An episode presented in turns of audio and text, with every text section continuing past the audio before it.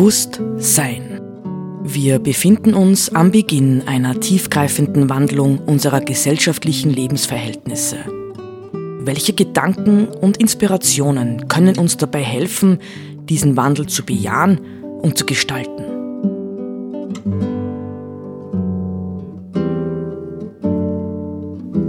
Eine Sendung von Roland Steidl.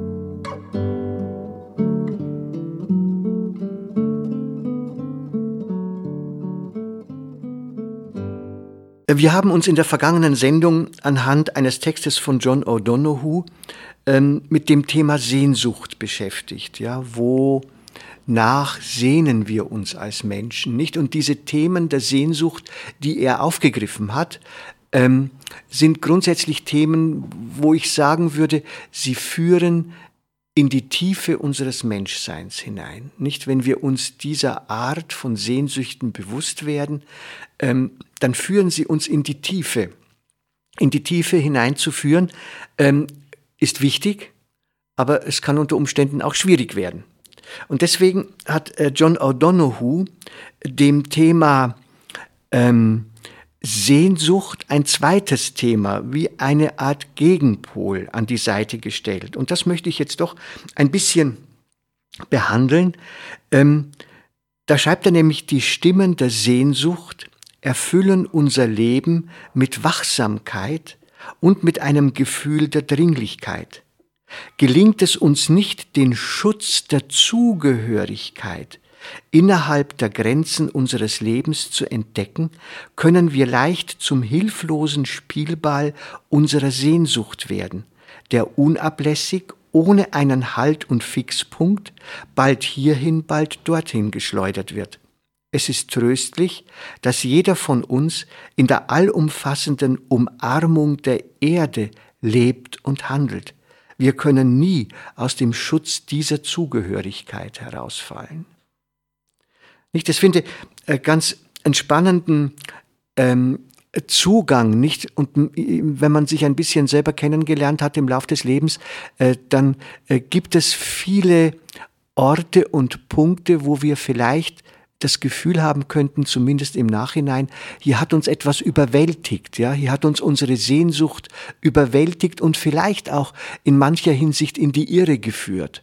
Ich sage jetzt entweder, indem wir die Ansprüche an uns und andere zu hoch geschraubt haben und dadurch enttäuscht wurden, also nicht zu einer Erfüllung gefunden haben, äh, oder indem sozusagen wir, wie er hier sagt, zum Spielball ja unsere Sehnsüchte geworden sind, weil es eben verschiedene Dinge gibt und es ist möglich, möglich ja, dass ähm, wenn wir sagen Glück auf der einen Seite und auf der anderen Seite äh, die, das Element mh, hm, der Liebesfähigkeit ja, und des Mitfühlens in den, ähm, äh, ins Treffen führen, dass unter Umständen zwischen diesen beiden dem persönlichen Glück und der Möglichkeit mitzufühlen und entsprechend zu handeln, ein Spannung, ein Spannungsfeld entsteht. Ja? Es kann sein, dass äh, das Mitgefühl meinen Impulsen, meinen Sehnsüchten nach meinen persönlichen Glückserfahrungen im Wege steht. Ja, das heißt, dort muss ich mich einschränken, dort muss ich mich begrenzen. Ja, oder, oder, oder. Oder ähm, ich kann letztendlich das Mitgefühl mit dem anderen nicht wirklich ähm, real werden lassen. Jetzt gibt's noch einen schönen Text zu diesem Thema Zugehörigkeit ähm, vom ähm, John O'Donoghue, den würde ich auch gerne noch lesen, weil äh, der Text endete ja jetzt, den ich gerade vorgelesen habe, mit dem Thema Umarmung der Erde. Nicht da ist er praktisch, man könnte fast sagen, klassisch keltisch. Nicht die keltische Kultur hatte eine ganz, ganz tiefe Verbindung. Denkt man, wir denken halt an die Druiden sofort, nicht? Und all diese Dinge. Eine ganz, ganz tiefe, fast magische Verbindung äh, zu Natur und Erde. Etwas, was uns leider im Laufe unserer eigenen äh, spirituellen Tradition zunächst einmal weitgehend abhanden gekommen ist. Mm. Und jetzt schreibt er eben zu diesem Gegenpol, ja, der Sehnsucht, ähm, spricht er von der Zugehörigkeit, die in gewisser Weise selber Teil unseres Sehnsuchtsverlangens ist. Da schreibt er, unser Hunger nach Zugehörigkeit ist die Sehnsucht, die Distanz zwischen Isolation und Intimität zu überbrücken. Jeder sehnt sich nach Intimität und träumt von einem Nest der Zugehörigkeit, in dem er geborgen ist, in dem er erkannt und geliebt wird. In jedem von uns schreit etwas nach Zugehörigkeit. Wir können alles haben, was die Welt an Ansehen, Erfolg und Besitz zu bieten hat, doch ohne ein Gefühl der Zugehörigkeit erscheint alles leer und sinnlos. Wie der Baum, der tief in die Erde Wurzeln treibt, braucht jeder von uns den Anker der Zugehörigkeit, um den Sturmwinden nachgebend standhalten und zum Licht hinwachsen zu können. Das ist eine tolle Sprache. Ja, also ich wiederhole diesen Satz nochmal. Nicht? Ähm, wie der Baum, der tief in die Erde Wurzeln treibt, braucht jeder von uns Menschen den Anker der Zugehörigkeit, um den Sturmwinden nachgebend standhalten und zum Licht hin wachsen zu können. So wie der Ozean immer wieder zum selben Ufer zurückkehrt, schenkt uns ein Gefühl der Zugehörigkeit die innere Freiheit, dem Rhythmus von Verlust und Sehnsucht rückhaltlos zu vertrauen. Es behütet uns außerdem vor der Einsamkeit des Lebens. Ich tue dann noch einmal später den Text fortsetzen, aber auch das finde ich ist äh, ganz, ganz spannend. Nicht? Das ist ja eine sehr poetische Form, in der er hier spricht. So wie der Ozean immer wieder zum selben Ufer zurückkehrt, schenkt uns ein Gefühl der Zugehörigkeit, die innere Freiheit, dem Rhythmus von Verlust und Sehnsucht rückhaltlos zu vertrauen. Nicht, das ist schon, äh, da steckt schon sehr viel Lebenserfahrung dahinter, nicht die er da formuliert, weil natürlich äh, ja unser Leben nicht so strukturiert ist, dass wir ständig unsere Sehnsüchte befriedigt bekommen, nicht, sondern es gibt Phasen, äh, da haben wir das Gefühl, ja, es ist stimmig und ähm, ich bin angekommen und ähm, ich bin bei mir oder wie auch immer, nicht? Und dann gibt es Phasen, wo uns auch immer wieder die Dinge aus der Hand gleiten, verloren gehen, nicht? Wo wir urplötzlich ähm, uns tatsächlich einsam fühlen können, ja? Keine Zugehörigkeit mehr. Und er sagt, wenn äh, doch diese, diese Grund, dieses Grundvertrauen, würde ich mal sagen, ins Leben da ist, dann ertragen wir auch die Verluste, nicht? Die es immer wieder gibt. Ja, wie der Baum im Sturm, der nachgebend standhält. Ja? So, das sind natürlich ähm, jetzt Bilder menschlichen Lebens, wo ich sagen würde, die wären für uns und unsere westliche Gesellschaft, ja, die total konsumverwöhnt ist und, und, und, und, und, unglaublich wichtig, nicht? Also was ist eigentlich menschliches Leben? Ist menschliches Leben äh, eine permanente Wunscherfüllung, eine permanente ähm, Erfüllung unserer Vorstellungen oder ist nicht genau auch die Erfahrung, des Verlusts, ja, des Nichtgelingens, des Scheiterns elementar wichtig, ja, um uns unserer Sehnsucht, unserer, unseres Menschseins im tiefsten immer wieder von neuem bewusst zu werden.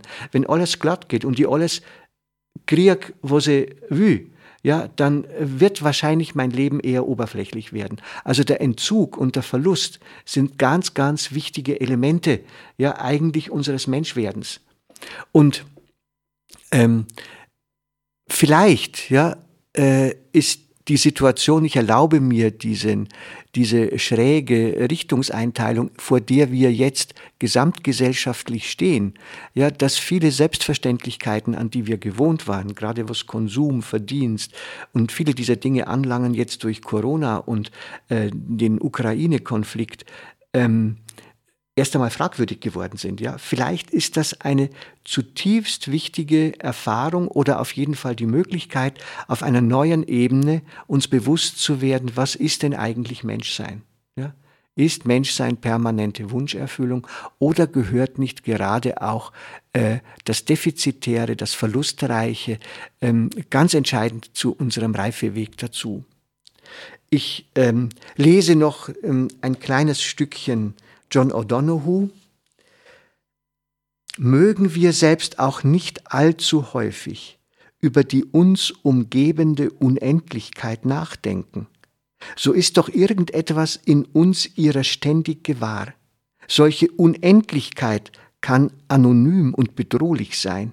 Sie bewirkt, dass wir uns belanglos und winzig fühlen. Ohne dass es uns bewusst wäre, intensiviert dies unseren Hunger nach Zugehörigkeit. Das Universum ist zu groß für uns. Wir sehnen uns nach einem sicheren Nest der Geborgenheit. Das Gefühl der Zugehörigkeit schützt uns zugleich auch vor der anderen, inneren Unendlichkeit, die jeder unsichtbar in sich trägt. In jedem Geist klafft ein bodenloser Abgrund. Im Zugehören haben wir eine äußere Verankerung, die uns davor bewahrt, in uns hinabzustürzen. Ja, das, ich ähm, finde es gut, sich so etwas bewusst zu machen. Nicht? Vielleicht scheut der eine oder andere davor zurück, aber ähm, ich selber arbeite seit äh, über 20 Jahren immer wieder mit äh, Menschen, die schwere psychische Krisenerfahrungen durchgemacht äh, haben und so.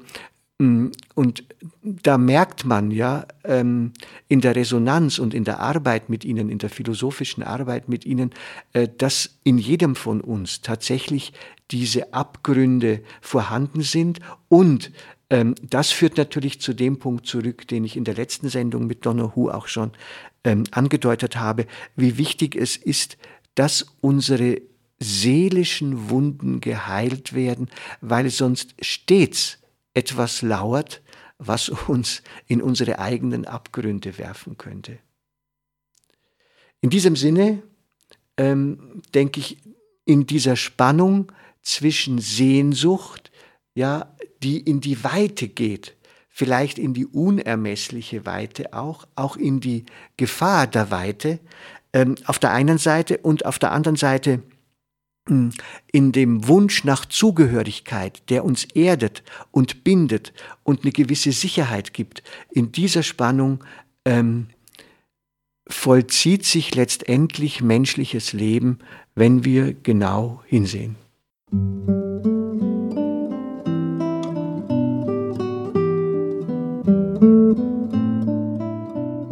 Sie hörten Bewusst Sein. Gedanken von Roland Steidl. Die Musik zur Sendung stammt von Johann Sebastian Bach. Interpretiert von Harald Simada. Diese Sendereihe steht auch als Podcast in unserem Online-Archiv zur Verfügung.